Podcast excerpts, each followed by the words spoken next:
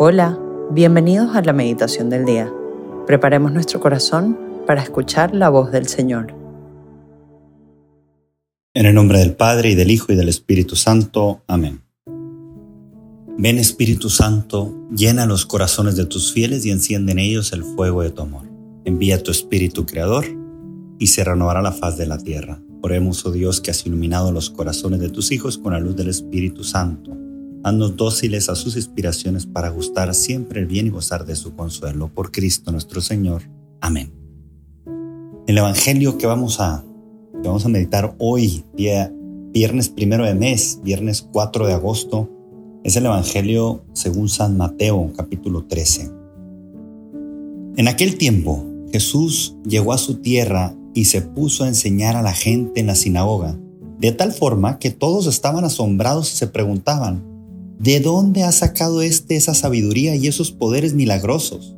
¿Acaso no es este el hijo del carpintero? ¿No se llama María su madre y no son sus hermanos Santiago, José, Simón y Judas? ¿Que no viven entre nosotros todas sus hermanas? ¿De dónde pues ha sacado todas estas cosas? Y se negaban a creer en él. Entonces Jesús les dijo, un profeta no es despreciado más que en su patria y en su casa, y no hizo muchos milagros allí por la incredulidad de ellos. Palabra del Señor. Gloria a ti, Señor Jesús. Este Evangelio es triste porque dices, Jesús quería hacer milagros entre los suyos, quería ayudar a su pueblo, quería ayudar a su gente, quería ayudar a, a aquellos que conocían, pero no se dejaron por centrarse en la humanidad de Cristo.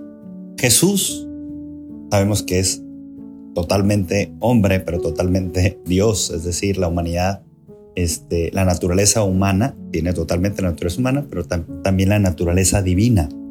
Y ellos se fijaron más en la naturaleza humana.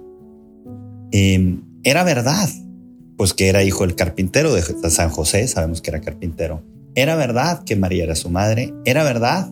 Aquí dice la traducción normal dice sus hermanos, este, que es una forma de decir eh, sus parientes, como por ejemplo, no sé, en la cultura actual que muchas veces le llaman tíos a todos los amigos de sus papás o a los, papás de sus amigos eh, y a todo mundo tío. Y si en un futuro no les dirían tíos y, y se escribiera un texto, ay, mi tío y mi tío y mi tío, diría, ah, este tiene demasiados tíos demasiados hermanos de sus papás, ¿no? O sea, hay que, hay que entender el contexto que en esta cultura se llamaba hermanos a los parientes, ¿no? Por eso Santiago, José, Simón, Judas, cuatro hermanos, y dice, no, no viven entre nosotros todas sus hermanas.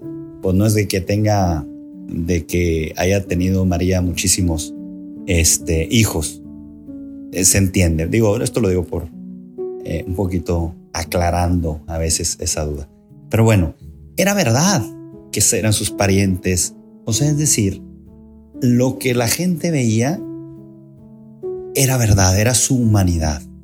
Pero no creían. ¿Cómo es posible? ¿De dónde le viene tal sabiduría? ¿De dónde le vienen esos poderes milagrosos? Como quizá por envidia, pero también por viendo su humanidad. Oye, yo lo conozco desde chiquito. Jugábamos canicas juntos. Bueno, no, no sé qué jugaban ahí, pero, o sea, uno podrá pensar muchas cosas así y decir, ¿cómo es posible esto? Entonces Jesús dice, un profeta no es despreciado más que en su patria y en su casa.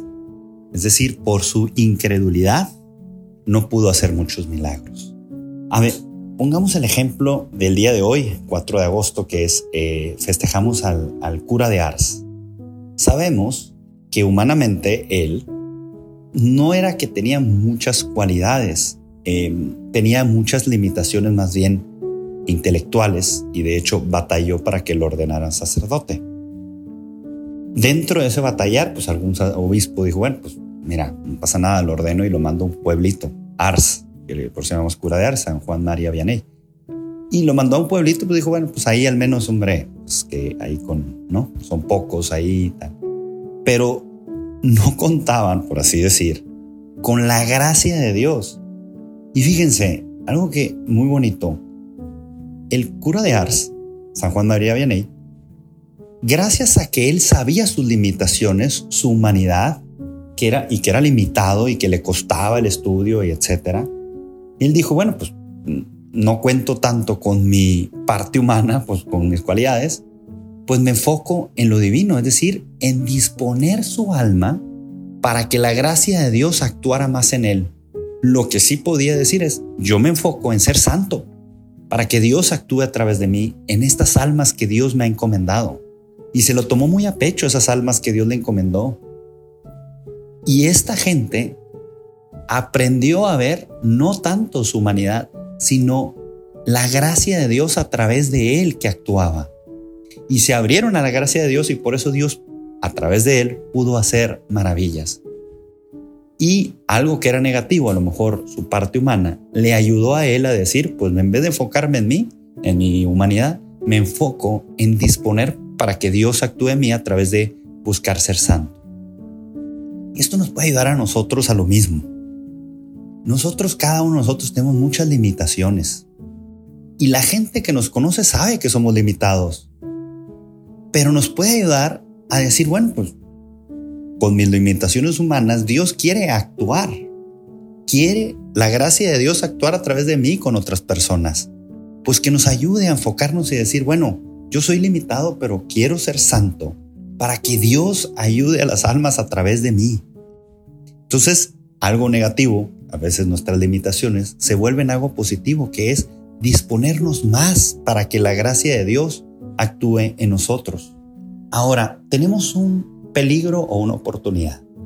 Que cuando las personas que ven nuestra humanidad y que tienen razón y que, y que te podrán decir, pero yo te conozco y tal, tal, tal, esa, eh, pues si ellos no se abren a, a que tú, a través de ti, Dios les puede dar un mensaje o Dios puede ayudarles o lo que sea, pues pobres, no van a poder. Es como cuando alguien escucha una predicación a lo mejor muchos de nosotros nos ha pasado que pues, escuchas una predicación de alguien que tú lo conoces perfecto y dices, ay, lo que está diciendo, hombre, yo lo podría decir hasta mejor, o no sé, o podrás decir, ay, yo lo conozco, no sé qué.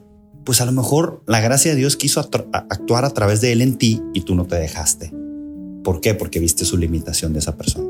Ahora, si a través de ti, gente que no cree en ti por cómo te conoce, tú te la crees de que eh, eh, pues de que eres así delimitado. Puede ser que tú estés truncando la gracia de Dios o el plan de Dios a través de ti. Por eso cuando alguien o lo que sea nos puede decir un comentario negativo o puede pensar mal o un juicio o tú ves o te hacen, ay hombre, no sé, cosas así. Tú créetelo en ti, decir, sí, cierto, soy limitado como esta persona me ve o, o me juzga o lo que sea pero yo sé que la gracia de Dios puede actuar más en mí, como lo hizo en el cura de Ars, ¿no? Por eso pidámosle a Jesús que nos dé un corazón humilde, un corazón humilde para saber quiénes somos, pero también un corazón dispuesto a poder recibir aquellas gracias de Dios para que pueda Dios actuar a través de nosotros. Un corazón dispuesto a ser santos. Y pidámosle esa gracia por intercesión de la Virgen María.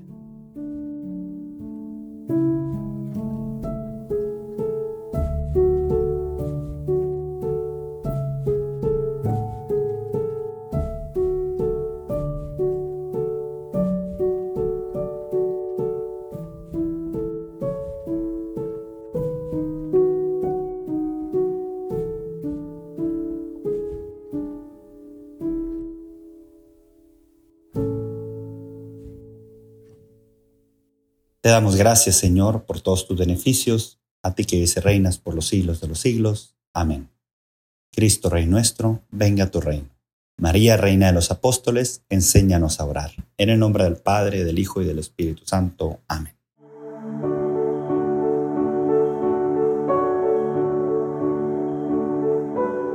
Te invitamos a que permanezcas unos minutos más en oración y deja que el amor de Dios transforme y reine en tu corazón. Nos escuchamos mañana.